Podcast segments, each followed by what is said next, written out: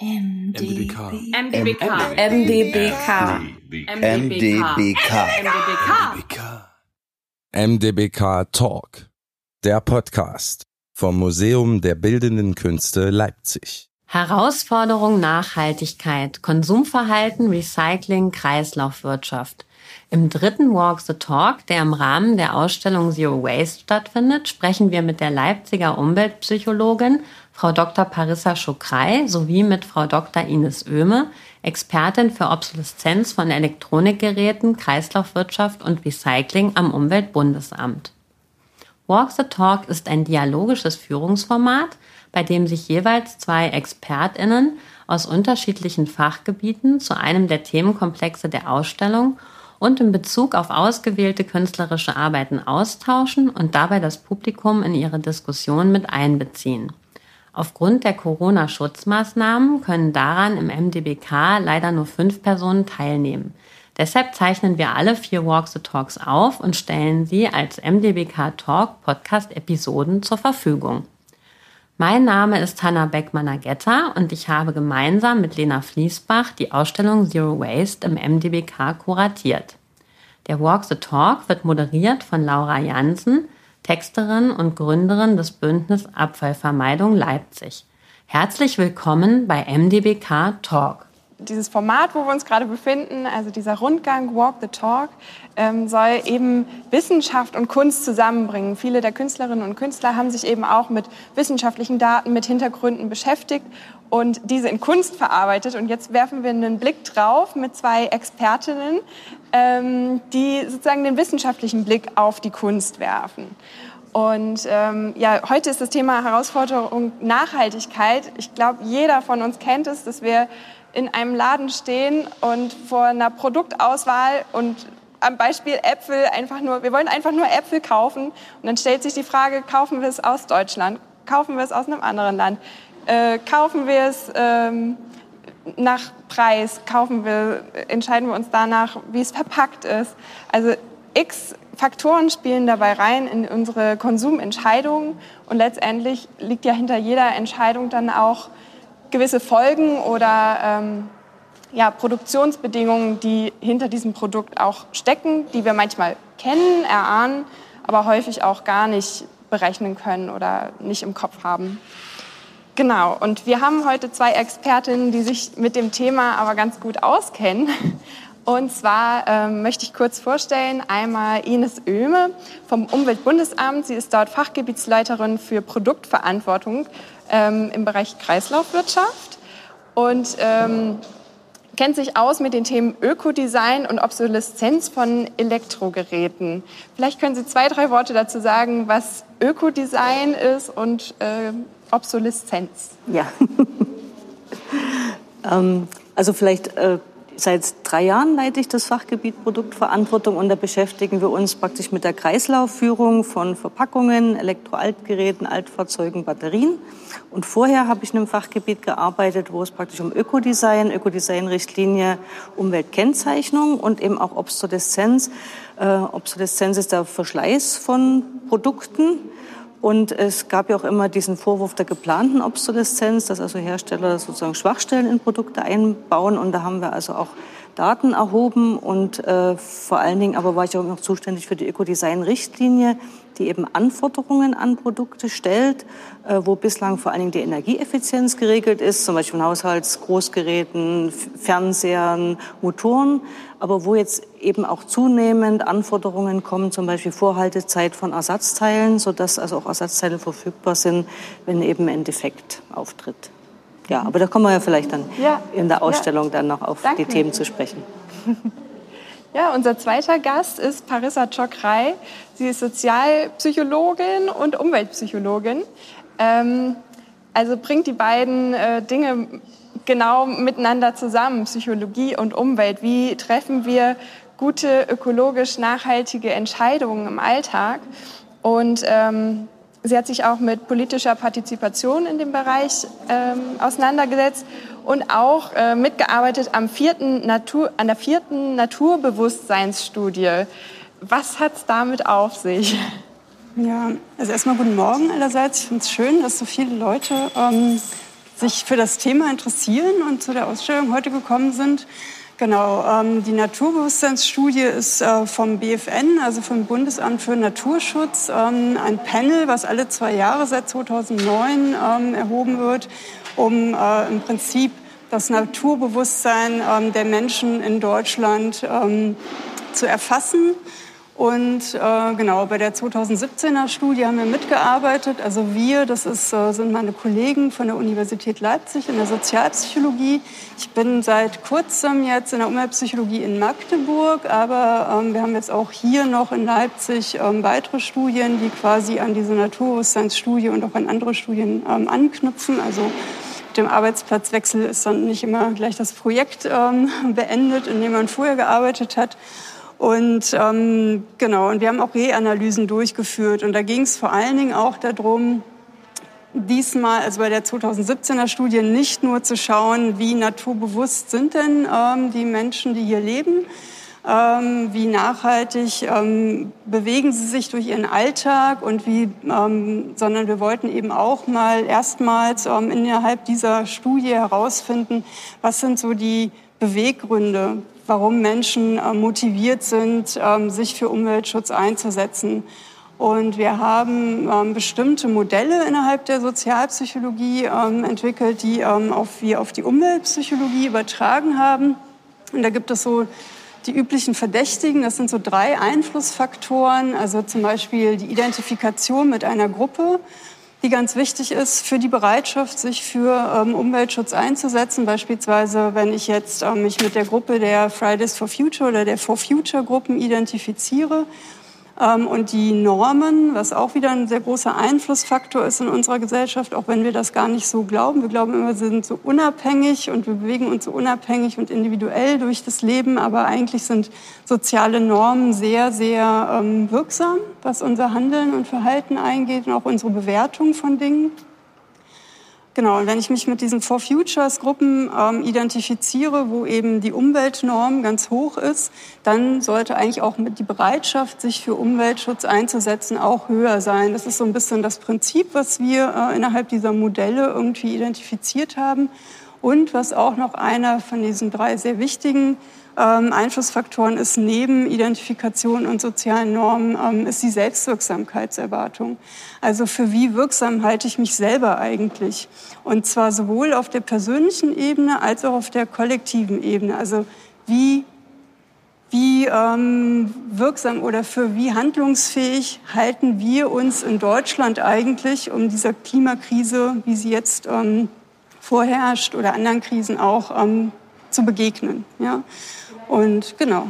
So ja, vielleicht äh, erforschen wir die einzelnen Punkte nachher nochmal direkt bei den Werken. Ähm, und ich würde vorschlagen, dass wir schon mal runtergehen in die Ausstellung und dort ähm, beim ersten Werk starten. Genau, wir blicken mal auf das rechte Objekt Laboratory of Electronic Aging. Ähm, das ist ein Werk von Danny Plöger und wir sehen hier quasi eine industrielle Testmaschine, mit der man imitiert, wie etwas fallen gelassen wird von etwa einen Meter Höhe. In diesem Fall ein Rasierapparat, den wir jetzt nicht sehen, sondern der sich in dieser Säule befindet. Ähm, und ähm, ja, mag einer von Ihnen mal auf, auf diese Platte dort treten und das Gerät anschalten?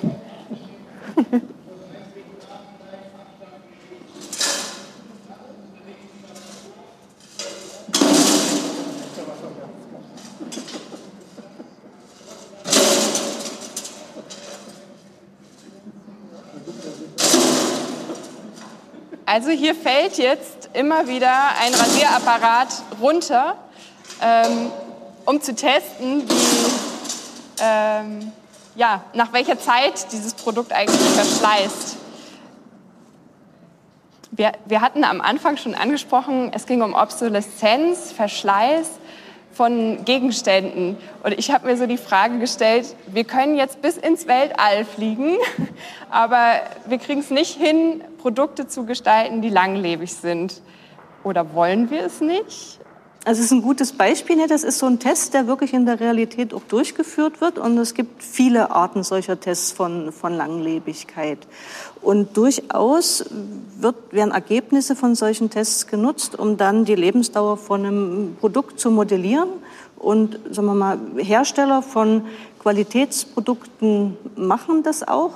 Und wir haben natürlich immer so eine Wechselwirkung zwischen sozusagen, also solche Tests sind auch teuer und es ist, wenn man jetzt als Gesetzgeber zum Beispiel eine Vorschrift macht, muss man das auch überprüfen können. Und es gibt zum Beispiel bei den äh, Staubsaugern, gibt es unter der Ökodesign-Richtlinie eine Vorschrift, die Motoren müssen 500 Stunden durchhalten. Das entspricht bei einer durchschnittlichen Nutzungsdauer so sieben, sieben Jahre. Und das kann man auch überprüfen. Und da kann man sozusagen auch als Gesetzgeber dafür mit Sorge tragen, dass Produkte länger halten.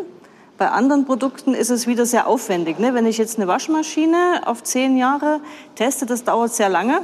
Und äh, sozusagen, und wir haben am Markt natürlich auch immer die Wechselwirkung zwischen ja, Preis. Ne? Wenn ich jetzt, wir haben Waschmaschinen, die kosten 1000 Euro und 200 Euro. Und ich muss als Verbraucher wissen, äh, wenn ich jetzt viel Geld ausgebe, hält sie das auch wirklich. Und bei den billigen, die können auch zehn Jahre halten. Und das ist eigentlich so diese Schwierigkeit, die wir haben, dass man als Verbraucher gerne was bezahlen würde, wenn man sicher sein kann. Und diese Sicherheit kann man in bestimmten Bereichen garantieren, auch mit Kennzeichnung. Und in manchen Bereichen ist es eben schwierig, ne? wenn so ein Test so lange dauert. Und das ist sozusagen ja, der Kreis, in dem wir uns bewegen und wo sozusagen auch Hersteller und Verbraucher miteinander interagieren. Aber ja, der Weg muss darin gehen, sowas zu testen und dass man als Verbraucher die Information hat. Und dann kann man sich auch entsprechend entscheiden. Frau Chakrai, wenn, wenn Sie so ein Gerät sehen, was geht Ihnen sofort durch den Kopf? Also ich musste sofort an Wegwerfgesellschaft denken und ähm, Billigprodukte. Und der Punkt, ähm, es gibt irgendwie so eine große Preisspanne zwischen den Produkten. Ne? Das ist wirklich auch ein Einflussfaktor für meine Kaufentscheidung oder mein Konsumverhalten insgesamt. Und ähm, dazu kommt nicht nur die Unsicherheit, ähm, gebe ich denn wirklich, wenn ich jetzt 1000 Euro für ein Gerät ausgebe, kaufe ich mir damit tatsächlich irgendwie ähm, zehn Jahre Ruhe und ähm, störungsfreien Betrieb ein? Ähm, oder ist es vielleicht eher so, dass, ähm, dass es gar nicht der Fall ist? Die andere Frage ist auch die, ähm, wir sprechen ja hier eigentlich neben ähm, Kaufentscheidungen auch noch einen anderen Aspekt an, nämlich den, ähm, kann ich mir das überhaupt leisten? Ja, und ähm, wenn ich ähm, eine Struktur habe in der Gesellschaft, ähm, und ich meine, wir, uns es noch relativ gut in Deutschland, aber es gibt auch in Deutschland sehr viele Menschen, die sich das gar nicht leisten könnten, von einem Monat auf den anderen 1000 Euro für ein neues Gerät im Haushalt auszugeben. Und das ist vielleicht auch noch etwas, ähm, was eben nicht nur ähm, dann am am individuellen ähm, Konsumverhalten liegt, sondern wo eben auch die Politik eigentlich entsprechende Rahmenbedingungen schaffen müsste, dass es eben auch wirklich möglich ist, ähm, nachhaltig zu, konsumieren und zwar wirklich in der Masse. Und ähm, das ist heutzutage einfach noch überhaupt nicht gegeben. Dazu kommt noch erschwerend, ähm, dass wir auch in einer Mentalität leben und in einer Kultur, die einfach ähm, das toll findet, immer ständig das neueste Produkt zu haben. Und ähm, ich rede jetzt auch nicht so von Großgeräten im Haushalt, sondern eher von Smartphones oder ähm, den neuesten Computer oder ein tolles Auto und solche Sachen. Unabhängig davon, ob wir das, was dieses Gerät dann leisten kann, überhaupt ausnutzen oder ob es nicht eigentlich auch ein Gerät tun würde, was viel ähm, günstiger ist, was auch viel länger hält ähm, und ähm, ja, mit dem ich genauso gut und uneingeschränkt arbeiten kann. Und ähm, genau, ich denke, das ist auch so ein, da sind wir auch beim Begriff von Suffizienz. Also ähm, viele Menschen denken ja, wenn ich ähm, nicht so viel konsumieren soll, dann bin ich irgendwie eingeschränkt in meinem Leben ähm, und in meinem Alltag.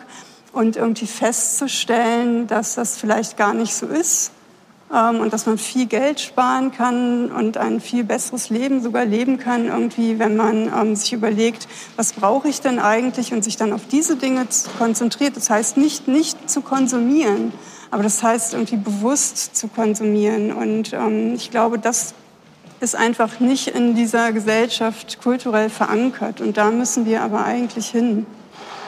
Wir schreiten einfach ein paar Schritte weiter hier rüber zum zweiten Werk. Als nächstes sehen wir auf einen Röhrenfernseher, der die Dokumentation einer Performance mit dem Shared Propulsion Car, ein von Motor, Getriebe und Auspuff befreites Auto zeigt. Den vom kanadischen Künstler Michel de Bruyne so umgebauten 86er Buick Regal sieht man von seinen vier Insassen nur über Pedale betrieben durch die Straßen von New York fahren. Für Zero Waste nimmt sich der Künstler des Konzepts der Nullemission an und verdeutlicht, wie heutzutage die verschiedensten Aspekte des menschlichen Lebens von der billigen Verfügbarkeit von Energie abhängig sind bei der Herstellung von alltäglichen Gütern wie Kleidung, Lebensmitteln und Mobiltelefonen, beim Bauen von Häusern und beim Reisen und nicht zuletzt im Kulturbetrieb sind wir auf wertvolle, nicht erneuerbare natürliche Ressourcen angewiesen. Die mit der hochtechnisierten Produktion der postindustriellen Gesellschaft verbundene Umweltverschmutzung bleibt häufig unsichtbar und wird verdrängt. In der Ausstellung wurde der Fernseher, der die Performance-Dokumentation zeigt, auf einem als Sockel fungierenden Kraftstoffgenerator platziert. Damit wird nicht nur auf den ursprünglichen Antrieb des Autos verwiesen und die Selbstverständlichkeit des Ressourcenverbrauchs hinterfragt, sondern die Inszenierung offenbart, dass auch das Kunstwerk paradoxerweise nur aufgrund fossiler Brennstoffe und Energie überhaupt präsentiert werden kann. Also so ganz auf fossile Brennstoffe kann dieses Werk gar nicht verzichten. Genauso wenig wie diese ganze Ausstellung Zero Waste. Trotzdem sind wir umgeben von ähm, ja, ganz vielen Materialien, die irgendwo herkommen und auch irgendwo wieder hingehen. Ähm, genau, was, äh, was sagt Ihr Blick da drauf? Unerwartete Lösung sozusagen, was man nicht erwartet, wenn man das Auto sieht. Und ich denke, ja, wir das ist sicherlich nicht das, was wir uns für die Mobilität der Zukunft vorstellen, aber eben ist trotzdem ein Sinnbild dafür, eben neue Lösungen zu finden, die eben mit anderen Formen auskommen, die vielleicht nicht gar keine Energie benötigen, aber eben weniger, ne? sodass es insgesamt ja, Sinn macht und funktioniert. Ja, finde ich auch. Also ähm, das ist genau der Punkt eigentlich. Es geht gar nicht darum, Zero Waste ähm, zu produzieren oder eben dann auch nicht zu produzieren, sondern ähm, auf eine andere Art und Weise Energie zu produzieren in der Zukunft, die es eben auch ermöglicht oder die eben auch Zukunft ermöglicht, um es mal so zu sagen. Ja. Ähm, und ich finde diese Idee ziemlich cool, ehrlich gesagt, ähm, mit dem Auto. Vor allen Dingen, weil es auch das Argument entschärft, ähm, dass man ja auf dem Fahrrad immer nass wird. Das passiert an der Stelle eben nicht irgendwie. Ähm, aber ähm, genau, und ich glaube, das ist auch das Ziel der großen Transformation. Ja? Also wenn wir wirklich diese Transformation ähm, weltweit schaffen wollen, ähm, dahin zu einer ähm, Gesellschaft zu kommen oder zu einer Weltgesellschaft eigentlich zu kommen, die es auch nachfolgenden äh, Generationen ermöglicht, ähm, vernünftig auf dieser Welt leben zu können, ohne zu hungern, ohne irgendwelche anderen Nöte zu haben dann müssen wir eben umsatteln. Aber es wird nie so sein, dass wir ähm, keine Ressourcen mehr brauchen. Und ähm, das ist auch nicht der Anspruch. Und vielleicht kann das auch so ein bisschen Hoffnung geben, dass man eben sich jetzt nicht irgendwie ähm, vorstellt, ähm, dass ein gutes Leben ähm, in einer solchen neuen Gesellschaft mit Verzicht zu tun hat, sondern dass es einfach nur mit anderen Veränderungen, einer Änderung von Gewohnheiten einhergeht. Genau. Ja, hier sehen wir irgendwie so ein Holzkonstrukt aus verschiedenen Latten, die wie so eine Art Zeltdach bilden und darüber ja, alte Klamotten äh, aneinander genäht und in der Mitte ein Kleid, auf dem ganz groß Sale steht. Was fällt Ihnen beiden ein zum Thema Kleidung und Altkleider vielleicht auch und Wiederverwendung? Was, ja, erstmal so die ersten Assoziationen? Mm, extreme Verschwendung, extremer Konsum. Also ich möchte jetzt keine Firmennamen nennen, aber es gibt auch in Leipzig einige große Konzerne, die ähm, sehr billig Kleidung produzieren und ähm, was nicht nur für die Umwelt katastrophale Folgen hat. Also ich meine, unsere, ich glaube 90 Prozent unserer Kleidung kommt aus asiatischem Raum. Und ähm, wir verschmutzen damit äh, viele Gewässer, und äh, machen nicht nur damit die Umwelt kaputt, sondern zerstören auch die Lebensgrundlage von Menschen. Ähm, die Arbeitsbedingungen sind in solchen riesigen Fabriken ähm, in diesen Ländern auch ziemlich fragwürdig. Ähm, das heißt, ähm, Nachhaltigkeit bedeutet auch nicht nur, und dafür ist Kleidung und Textilindustrie eigentlich ein super Beispiel, ähm, es geht nicht nur um Umweltschutz, sondern es geht auch um Arbeitsschutz, es geht ähm, um viele andere Dinge wie ähm, Bildung, kein Hunger, ähm, wie nutze ich eigentlich das Land, wie nutze ich das Wasser, ähm, was auf diesem Planeten ist. Ähm, und Stichwort vielleicht planetare Grenzen.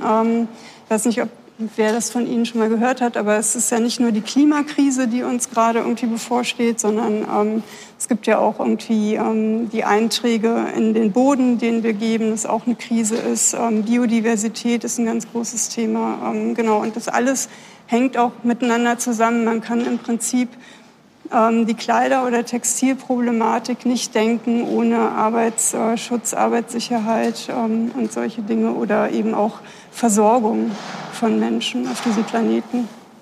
Ja, ich denke, die Textilien stehen wie kein anderes Produkt so für die Änderung der Konsumgewohnheiten und vor allen Dingen auch für die Änderung der Angebotskultur. Ne? Die, die, äh, früher gab es eine, eine, Winter- und, und, eine Sommerkollektion und jetzt haben wir jeden Monat oder je nach äh, Modelabel oder, oder ne, Ver Verkaufskette dann monatlich äh, oder, oder noch kürzer neue Kollektionen. Wir erhalten alle zwei Wochen jetzt einen Katalog nach Hause, wenn man irgendwo äh, bestellt hat. Und die Textilien sind im Vergleich zu anderen Produkten auch die, die wo wir bisher noch nicht wirklich den Weg äh, also die Technik gefunden haben, diese gut zu recyceln. Ne? Wenn man jetzt ein Elektrogerät nimmt, da haben wir zwar immer noch Probleme, die Sondermetalle und die Edelmetalle ausreichend zu recyceln, aber die Massenmetalle, also über 80 Prozent von Haushaltsgroßgeräten werden recycelt. Bei den Textilien ist das einfach nicht der Fall. Da werden teilweise Putzlappen gemacht, aber das sind einfach so unterschiedliche Mischungen von Textilfasern,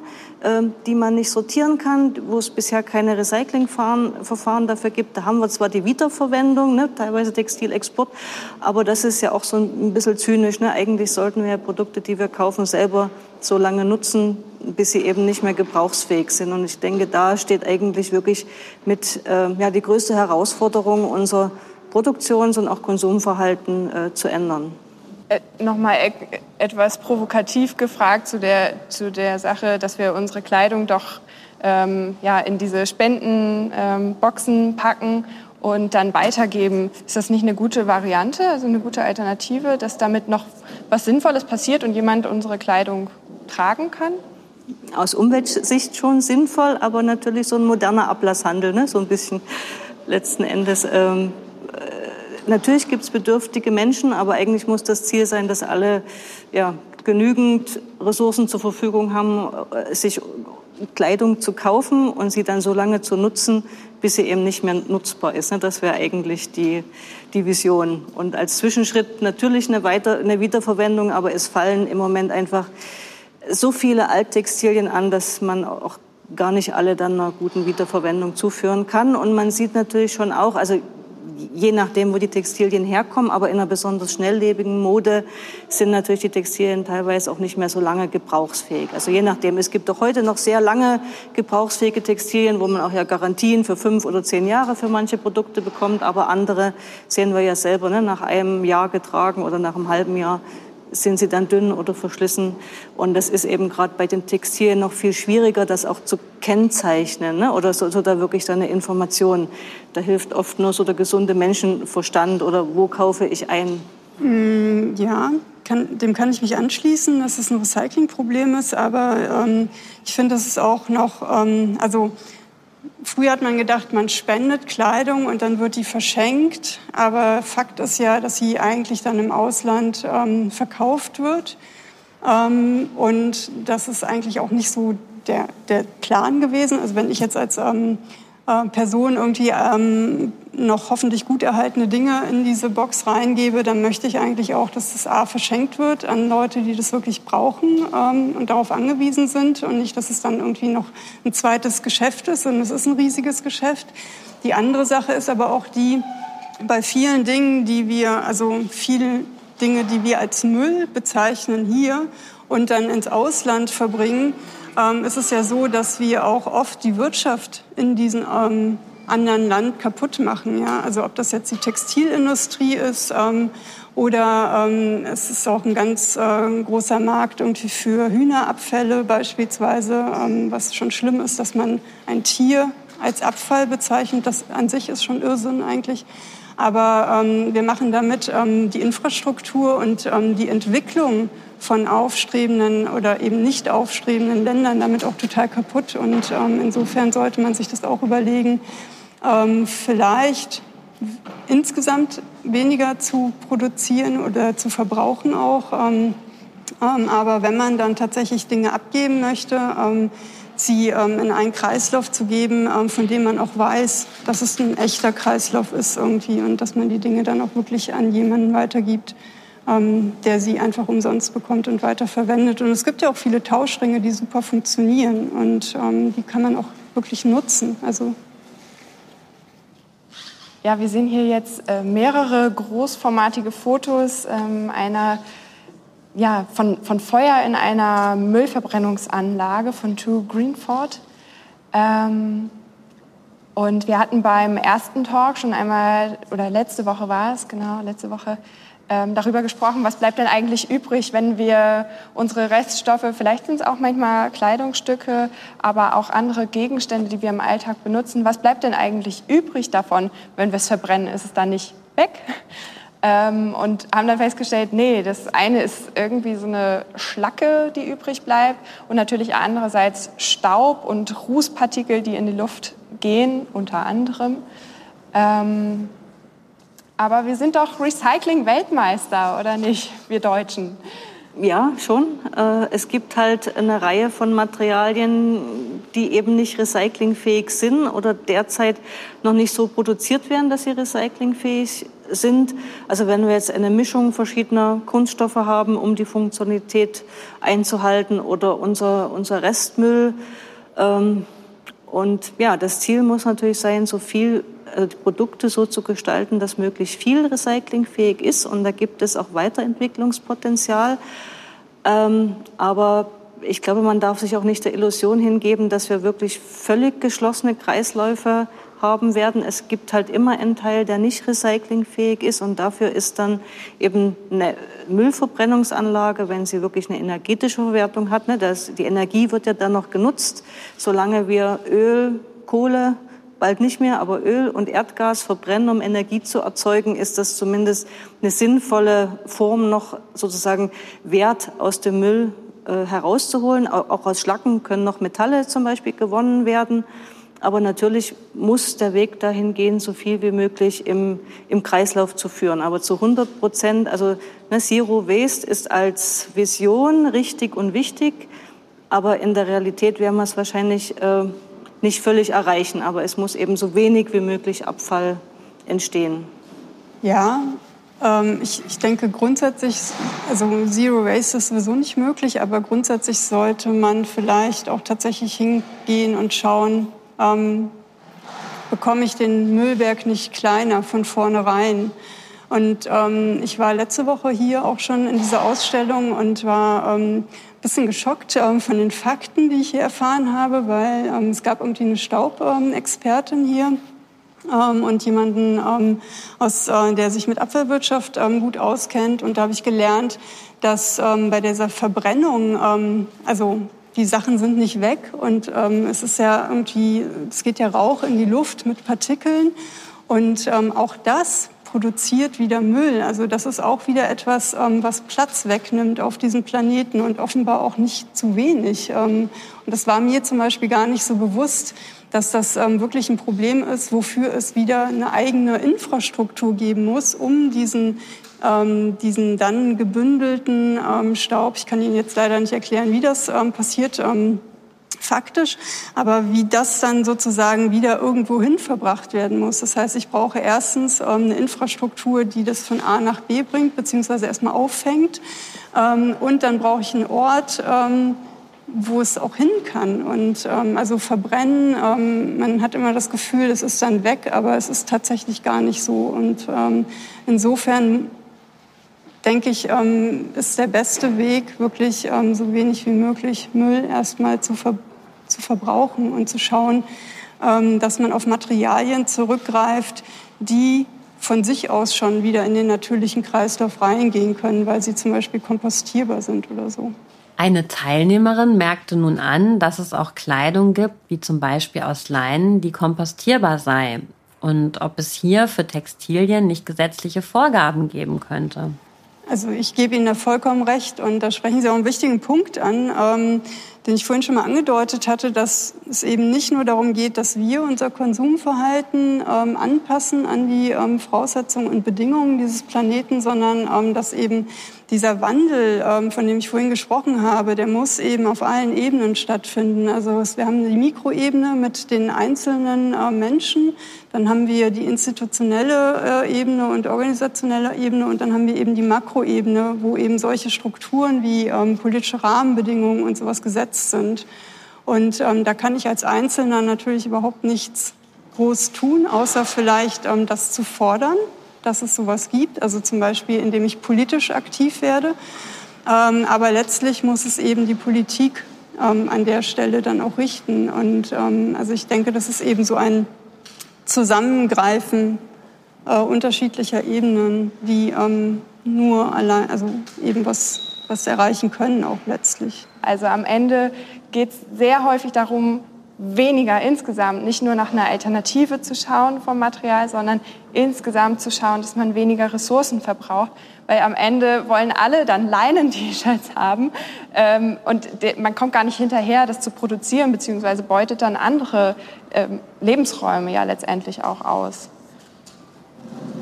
Mit den nächsten drei Werken wollen wir uns nochmal ähm, den Bereich der Lebensmittel und auch der Arbeitsbedingungen, die hinter der Lebensmittelproduktion stecken, anschauen.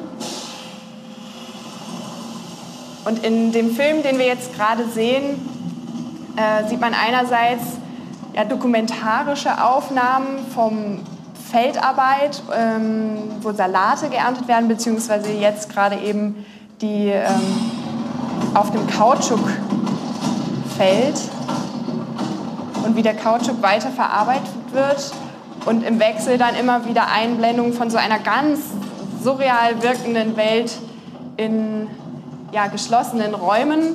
Mika Rottenberg untersucht in ihren Videoarbeiten häufig die Arbeitsbedingungen innerhalb globaler Produktionsketten und persifliert dabei, unter welch skandalösen ökologischen und auch sozialen Umständen Konsumgüter, davon auch nicht ausgenommen Kunstwerke, viel zu häufig hergestellt werden. Hier in ihrem Video mit dem Titel Squeeze vermischen sich dokumentarische mit fiktiv surrealen Szenen. Man sieht Feldarbeiterinnen schwitzend frischen Salat in Arizona und Latexmilch von Naturkautschukbäumen in Indien ernten. Strecken die Arbeiterinnen, die der Ausbeutung in einem verschwenderischen weltweiten Markt ausgeliefert sind, pausierend ihre Arme für eine Massage in den Boden, landen sie im Film in klaustrophobischen Räumen, in denen sie mit einem globalen System verbunden zu sein scheinen. Knarren schieben sich mit Salatköpfen gefüllte Schubladen vorbei, Döschen füllen sich mit frisch von den Wangen abgeklopften Rouge und werden sogleich zusammen mit dem Salat zu Abfall gestampft. Eine Fotografie vor dem Eingang zum Videoraum zeigt die Galeristin Mary Boone, mit einem unappetitlichen Kubus aus Eisbergsalat, Latex und kleinen metallenen Rougedosen. Offenbar handelt es sich hier um das im Film hergestellte Objekt aus gepresstem Abfall. Hier als Skulptur angepriesen und auf die Cayman Islands als Kunstwerk verkauft und verschifft, wie in einem Bericht daneben für die Besucher zu lesen ist. Hier sieht man jetzt gerade die, die Abfälle äh, ist also auch eine Anspielung darauf, dass eben von unserem ganzen ähm, von unserer ganzen Lebensmittelproduktion bleibt ja auch sehr viel übrig, nicht nur im Laden im Anschluss, was alles nicht verkauft wurde, nachdem es in Massen dort angeboten wurde, sondern schon vornherein. Viele kennen das Beispiel der Gurke, die eben nicht gerade gewachsen ist und damit ähm, rausfliegt schon und gar nicht erst in den Laden kommt. Ähm, Und andererseits sieht man in diesem Film eben auch ganz gut, wie die Arbeiterinnen halt ähm, ja, quasi gefangen sind in diesem System und abhängig sind ähm, davon, unter widrigsten Bedingungen Produkte abzubauen und mit schwerer körperlicher Arbeit. Nur von dem kleinen Ausschnitt, den wir jetzt gerade von dem Film gesehen haben, was war so Ihr, Ihr Eindruck, was kam da für eine Stimmung rüber durch den Film? Es war sehr erschöpfend, das zu sehen, fand ich irgendwie. Ähm, und auch irgendwie total irrsinnig.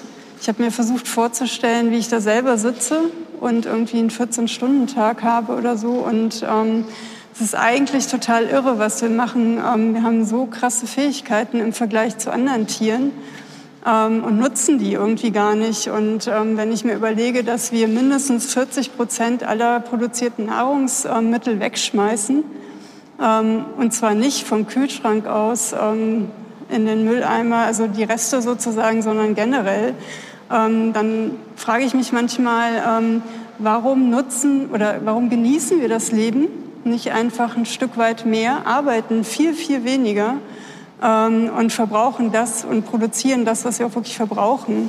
Und das könnte irgendwie, ähm, ja, ich glaube, ich bilde mir ein, es könnte für viele oder vielleicht sogar alle Menschen auf dieser Welt irgendwie möglich sein, wenn wir das so ähm, angehen würden und wenn wir von diesem Wahnsinn ähm, dieses immer äh, größeren Wachstums irgendwie äh, mal wegkommen würden oder ähm, zumindest Wachstum anders definieren würden, weil ich finde, ähm, ein entspanntes Leben, gesundes Leben, fern von oder mit weniger Stress hat auch was mit Wachstum zu tun, aber das ist halt ähm, eine Definitionsfrage. Ja, geht mir im Grunde genommen ähnlich, ne? weckt Assoziationen zum globalen Verhältnis, also Produktion und, und Konsum, die unterschiedlichen ja, Bedingungen, wie Güter und auch Lebensmittel produziert und konsumiert werden und ähm, ja, die Spannung zwischen nach wie vor Hunger auf dieser Welt und Überernährung und äh, ja, viel großem Anteil von Lebensmittelabfällen, von oft dem Überangebot in Supermärkten, die eben dann eben auch Lebensmittelabfälle erzeugen und wo wir wirklich deutlich reduzieren müssen. Und vielleicht eine Zahl, die mich selber sehr geschockt hat. Ich muss einmal nachgucken. Ähm, wir hatten, haben ja immer erheben jährlich den Verbrauch äh, der Verpackungen und haben eben auch so geschaut, was sind denn die Treiber dahinter, dass immer mehr Verpackungen entstehen und das sind natürlich Single-Haushalte und kleinere Verpackungen und und aber auch ein zunehmender Verbrauch an Nahrungsmitteln, wo wir 2003 498 Kilogramm pro Kopf hatten und 2007 719 Kilogramm pro Kopf. Und diese Zahl hat mich geschockt, weil wir ein bisschen mehr essen, vielleicht, ja. Aber wo kommt, also wir haben das jetzt noch nicht ausgewertet, wo, wo kommt das her? Und das kann ja am Ende nur korrelieren mit äh, Lebensmittelabfällen. Ja, und das ist ein Trend, den muss man wirklich absolut umkehren. Ich finde, wir haben in Leipzig auch ähm, so die wunderbare ähm, Position und Ausgangsstellung, dass wir innerhalb von wenigen Jahren vier verpackungsfreie Läden ähm, etablieren konnten. Und ähm, das ist großartig. Also, ich weiß nicht, ähm, andere Städte haben diese Möglichkeit gar nicht. Und ich kann ähm, nur jeden, der nicht sowieso schon im Unverpacktladen mal war, ähm, motivieren, da mal hinzugehen. Das ist ein ganz anderes Einkaufen, mal davon abgesehen, dass ich ähm, weniger Müll produziere es ist auch echt netter. Irgendwie, man geht entspannter einkaufen, kommt weniger gestresst nach Hause. Und ähm, ich kann das echt nur jedem ans Herz legen, das mal auszuprobieren. Mittlerweile gibt es auch fast in jedem Stadtteil oder in jeder Himmelsrichtung in Leipzig so einen Laden. Und ähm, wir sind ja sowieso relativ schnell von A nach B hier in Leipzig unterwegs. Also von daher kann ich dazu nur motivieren, das mal auszuprobieren. In seiner Serie Neither Here Nor There, die wir nun anschauen, erkundet der südafrikanische Fotograf Alexander Ölofse Produktionsprozesse in Fabriken, die sieben Tage die Woche rund um die Uhr laufen. Er wirft einen Blick hinter die Kulissen des Vertriebs täglich konsumierter Produkte. Dabei stehen seine Porträts eines Pack- und eines Kühlhauses in einem südafrikanischen Apfelgroßhandelsbetrieb sinnbildlich für die Absurdität, die mit einer zunehmend globalisierten Wirtschaft einhergeht. Wir hatten am Anfang kurz mal das Thema der Äpfel und woher, ähm, ja, wo, woher kommen die Äpfel, die wir vielleicht konsumieren. Ähm, und die Frage, was ist jetzt besser? Ein Apfel, der in einem Kühlhaus, wie rechts zu sehen, ist richtig, ne? Genau. Wie rechts zu sehen, äh, in einem Kühlhaus sehr aufwendig runtergekühlt wird mit viel ähm, ja, Energie, um diese bestimmte Temperatur und Lageratmosphäre zu halten. Oder andererseits, wir lassen ihn uns einfliegen, beispielsweise aus Südafrika. Was ist denn besser? welcher, welcher Apfel hat weniger einen geringeren CO2-Ausstoß? Können Sie es beantworten? Nein, kann ich leider nicht beantworten.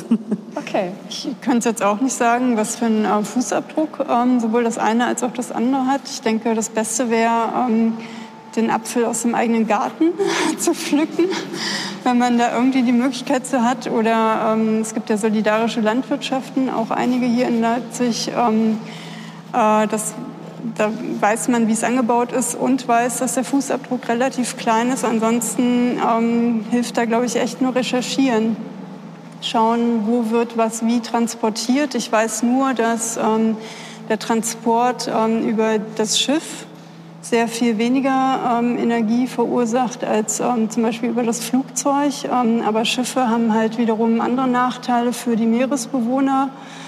Ähm, genau, also von daher muss man das, glaube ich, ähm, für sich selbst einfach ein bisschen recherchieren und abwägen. Ich weiß auch gar nicht, ob es dazu eigentlich Zahlen gibt. Ich glaube nicht, also zumindest sind mir noch nicht welche begegnet, wo man wirklich für bestimmte Produktgruppen so Tabellen hat und das irgendwie so vergleichsweise aufgelistet hat. Das wüsste ich jetzt nicht aus dem Stegreif teilweise ist ja auch schon in Überlegung, äh, soweit ich informiert bin, dass man auch wirklich wie so eine Art Ampelsystem nochmal ähm, anlegt für die Produkte, dass man besser durchblicken kann, was eigentlich hinter dem Produkt an beispielsweise CO2-Abdruck, welcher mit diesem Produkt eigentlich verbunden ist. Weil man steht vor dem Regal und weiß es eigentlich nicht und äh, ist hin und her gerissen und dann ist auch noch das Bioprodukt im Plastik verschweißt oder ähm, also es ist manchmal sehr, sehr schwer, richtige Entscheidungen zu treffen.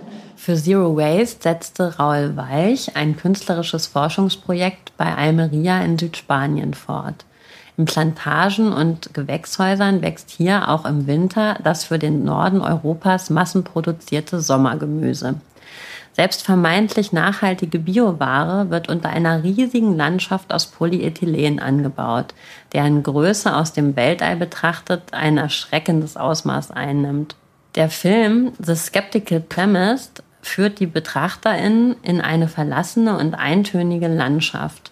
Der Protagonist in diesem Film beobachtet und erforscht skeptisch eine surreale Welt, die so fatale wie reale Konsequenzen für das Ökosystem des Planeten Erde hat.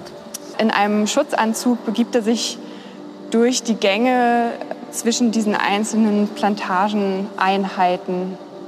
Links daneben sehen Sie dann noch drei Fotos, ebenfalls von der Plantage.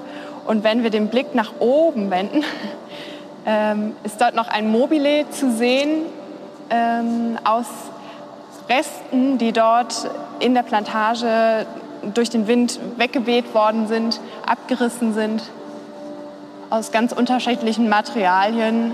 Täglich verwehen Teile der Gewebeplanen, Netze, Silber- und Schattierungsfolien fetzenweise ins Meer und in die Landschaft. Aus dem dort gesammelten und mitgebrachten Material hat der Künstler Drachen und Segel gefertigt und damit ein raumgreifendes Mobile gebaut, das hier im Museum auf einer der 16 Meter hohen Innenterrassen zu sehen ist. Also direkt zu Biogemüse habe ich es bisher nicht so gesehen, aber natürlich kennen wir ja alle die Bilder aus, aus wir kennen ja alle die Bilder aus Spanien, wo also riesige Flächen äh, sozusagen damit mit Kunststoffzelten äh, bedeckt sind. Und damit in Verbindung steht natürlich auch sofort die Assoziation immer Kunststoffe in der Umwelt und vor allen Dingen in den Meeren. Also gerade dieser Teppich hier, äh, ne, die erste Assoziation, als ich reingekommen bin, war ja so Müllstrudel im, im Meer von, von diesem Werk.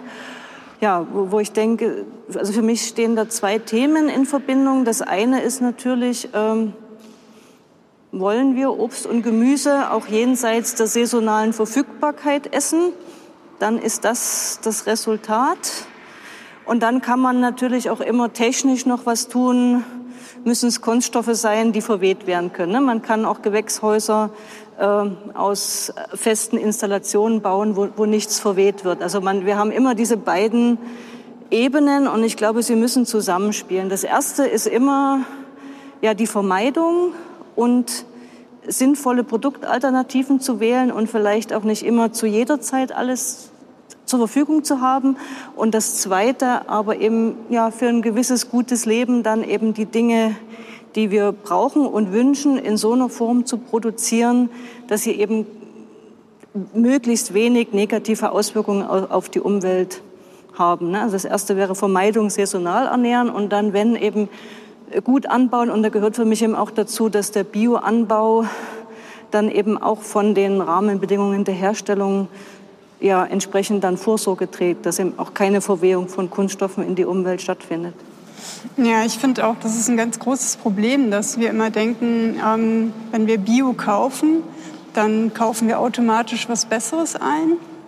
Und äh, mal davon abgesehen, dass man ja eigentlich kaum durch diesen Bio-Siegel-Dschungel äh, durchsieht, irgendwie, wenn man sich nicht wirklich ausgiebig damit beschäftigt, ähm, ist es eben nicht so. Und das bezieht sich ja auch nicht nur auf Biogemüse, sondern auch auf ähm, Biolandwirtschaft insgesamt. Ja, also den Tieren geht es ähm, oft nicht viel besser als ähm, in der konventionellen ähm, Massentierhaltung. Und ähm, ja, und das ist irgendwie ein erschreckendes Sinnbild dafür, wie das dann in, in der Realität auch aussieht. Ja. Aber was machen wir im Alltag oder wie gehen Sie damit um, wenn Sie vor einer Auswahl von Produkten stehen oder wie binden Sie das in Ihren Alltag ein, Ihr Hintergrundwissen? Ich verbrauche auch Dinge, die umweltunfreundlich hergestellt sind. Ähm, beispielsweise ähm, habe ich einen Laptop, mit dem ich arbeiten muss, ähm, und zwar einen sowohl auf der Arbeit als auch zu Hause, weil ich auch zu Hause arbeite. Ähm, ich habe auch ein Smartphone, allerdings eins, was modular ähm, aufgebaut ist. Das heißt, ich hoffe, das ist dann auch das letzte gewesen. Das ist übrigens auch erst mein zweites in meinem ganzen Leben.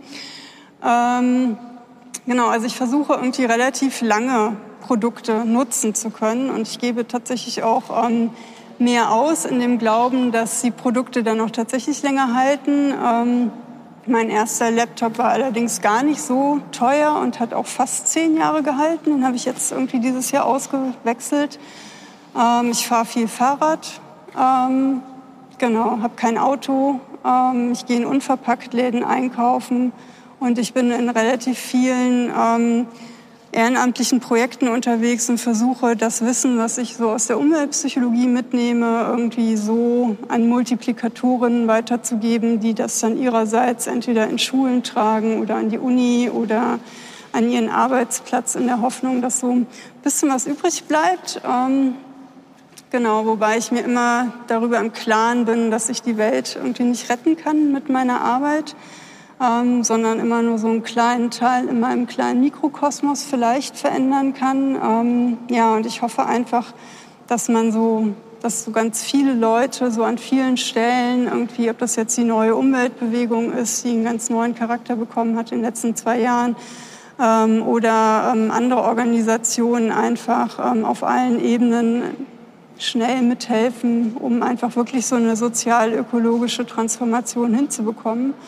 Ähm, ich glaube, wir haben Grenzen als Individuum, was wir machen können. Das hatte ich eben auch schon mal angesprochen. Ne? Also wir können keine politischen Rahmenbedingungen ähm, durch unseren Willen verändern, aber wir können Druck ausüben. Ähm, wir müssen nicht bei bestimmten Konzernen einkaufen. Das ist unsere Kaufentscheidung. Und auch dadurch kann man Druck ausüben, auch wenn es sich um Konzerne handelt. Ein Beispiel ist zum Beispiel ähm, eine sehr lange andauernde ähm, Unterschriftenaktion, äh, die gegen SeaWorld ging, äh, wo man gegen das ähm, ja, Halten von ähm, Delfinen und Walen irgendwie vorgegangen ist. Und das hat sehr, sehr lange gedauert. Aber vor ein paar Jahren war es dann, war der Druck dann so groß auf dieses äh, Unternehmen, dass die ähm, Aktienkurse total runtergegangen sind und ähm, das Unternehmen sich gezwungen gefühlt hat, ähm, eben keine Wale mehr zu züchten, sondern nur noch zu warten, bis die letzten gestorben sind und das dann einzustellen irgendwie. Ähm, das heißt, ähm, man sieht, es dauert lange, aber man kann auch als Einzelne oder als Einzelner ähm, sehr viel bewegen, auch gegen große Giganten. Und ich kann nur dazu ermutigen, Sie sind alle selbstwirksam, auch wenn Sie das vielleicht nicht wissen, wie sehr Sie das sind. aber ich kann nur dazu ermutigen, wirklich das auszuprobieren und damit zu wachsen auch. genau mit dem Blick, dass wir unsere Grenzen auch haben und dass wir natürlich das im Verbund nur schaffen können ähm, mit Politik und Verwaltung. Und ja, ich kann mich dem nur, nur anschließen. Ähm, Im eigenen Verhalten vermeiden, womöglich Mehrweg kaufen, sich an Umweltkennzeichen orientieren, wo sie vorhanden sind und aber ich sehe es eben genauso. Ne? Wir brauchen die Wechselwirkung zwischen der Rahmensetzung der Politik und dem eigenen Verhalten. Äh, keine Seite von beiden kann, kann alles lösen. Es funktioniert nur insgesamt. Und auch Politik agiert in die Richtung, wie die öffentliche Meinung auch Mehrheiten zeigt. Und ich möchte mal so eine Erfahrung von mir persönlich, ich habe ja vorher bei der Ökodesign-Richtlinie gearbeitet und als die Glühlampe verboten wurde, wie viel Shit-E-Mails musste ich beantworten? Wie viel Schimpfe hat die Politik erhalten, dass sie das getan hat? Und dann kam die Einwegkunststoffrichtlinie, da haben wir gewisse oder wurden gewisse Kunststoffprodukte verboten. Es wird bei Getränkeflaschen ein Mindestrezyklatanteil verlangt. Hersteller müssen sich mehr beteiligen an, an Sammlung und Reinigungsmaßnahmen. Und diese Richtlinie ist innerhalb eines halben Jahres ohne jeglichen oder, oder ohne großen Widerstand durch das EU-Parlament gegangen. Das habe ich noch nie erlebt. Und das ist passiert dadurch, dass so eine hohe Aufmerksamkeit durch das Thema Kunststoffe gerade in den Meeren da war, wo die Politik plötzlich was entschieden hatte in, in der Schnelligkeit. Und das zeigt auch dieses Zusammenwirken. Und wenn die öffentliche Meinung gewisse Maßnahmen auch unterstützt, kann Politik auch eher handeln als dort, wo sie sieht, das wird dann von den Bürgern und Bürgerinnen nicht quotiert und es wird, äh, erfolgt dann eher eine Politikschimpfe. Und das spielt eben zusammen. Und deswegen müssen beide Seiten auch zusammen arbeiten, äh, um sich gegenseitig die richtigen Rahmenbedingungen zu schaffen. Ich danke Ihnen für dieses mutmachende Abschlusswort.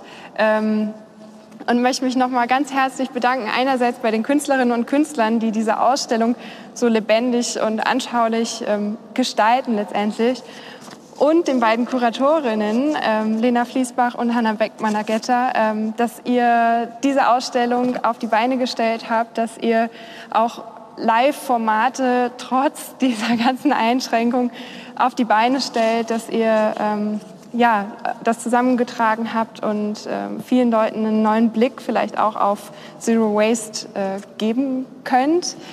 Und äh, ganz, ganz herzlich möchte ich mich auch bei Ihnen beiden bedanken, dass Sie hergekommen sind, dass Sie Ihren Blick aus der Expertise, aus der Fachwelt sozusagen mitgebracht haben. Und ähm, ja, wünsche Ihnen allen heute noch eine gute Zeit hier in der Ausstellung. Und ähm, vielleicht sacken ja noch so ein paar ähm, Einzelteile, einzelne Informationen nochmal nach und äh, bringen sie zu neuen Ideen und neuen Blicken auf den Alltag ähm, mit unseren Materialien, die uns umgeben. Vielen Dank, dass Sie heute dabei waren. Sie können alle vier Walk the Talks, die im Rahmen der Ausstellung Zero Waste stattgefunden haben, als MDBK Talk Podcast Folgen nachhören. Wir möchten an dieser Stelle auf den zur Ausstellung erschienenen Katalog hinweisen, der im Museum in ausgewählten Buchläden und in Kooperation mit Do You Read Me auch in dessen Online-Shop unter https doyoureadme.de slash shop slash culture society slash zero waste für 12 Euro erhältlich ist. Der Katalog wurde vollumfänglich durch das Umweltbundesamt gefördert und der Verkaufserlös fließt zu 100 Prozent in das Baumpflanzprojekt des Künstlers Andreas Greiner mit dem Ziel, den von ihm berechneten CO2-Fußabdruck der Ausstellung zu kompensieren. Der erste Feldahorn wurde im Januar 2020 bereits in Kooperation mit der Aktion Baumstarke Stadt Leipzig in Golis, Landsberger Straße, Ecke Max-Liebermann-Straße gesetzt. Jeder verkaufte Katalog unterstützt die Pflanzung und Pflege eines weiteren Zero-Waste-Patenbaums im Stadtraum Leipzig. In dem Katalog finden Sie neben den Ausstellungsansichten unter anderem die Essays der YouTuberin und Minimalistin Minimal Mimi, was kann ich alleine schon erreichen? Und Plastic Roads to Zero Waste von den Müllforschern Sven Bergmann und Josef Idies sowie Informationen zu den einzelnen künstlerischen Arbeiten und dem ganzheitlich nachhaltigen Konzept der Ausstellung, die nicht nur inhaltlich, sondern auch in der Produktion der Ausstellung im Sinne von Zero Waste handelt und hier auch Vorbild und Inspiration für andere Ausstellungsprojekte und Kulturinstitutionen sein möchte.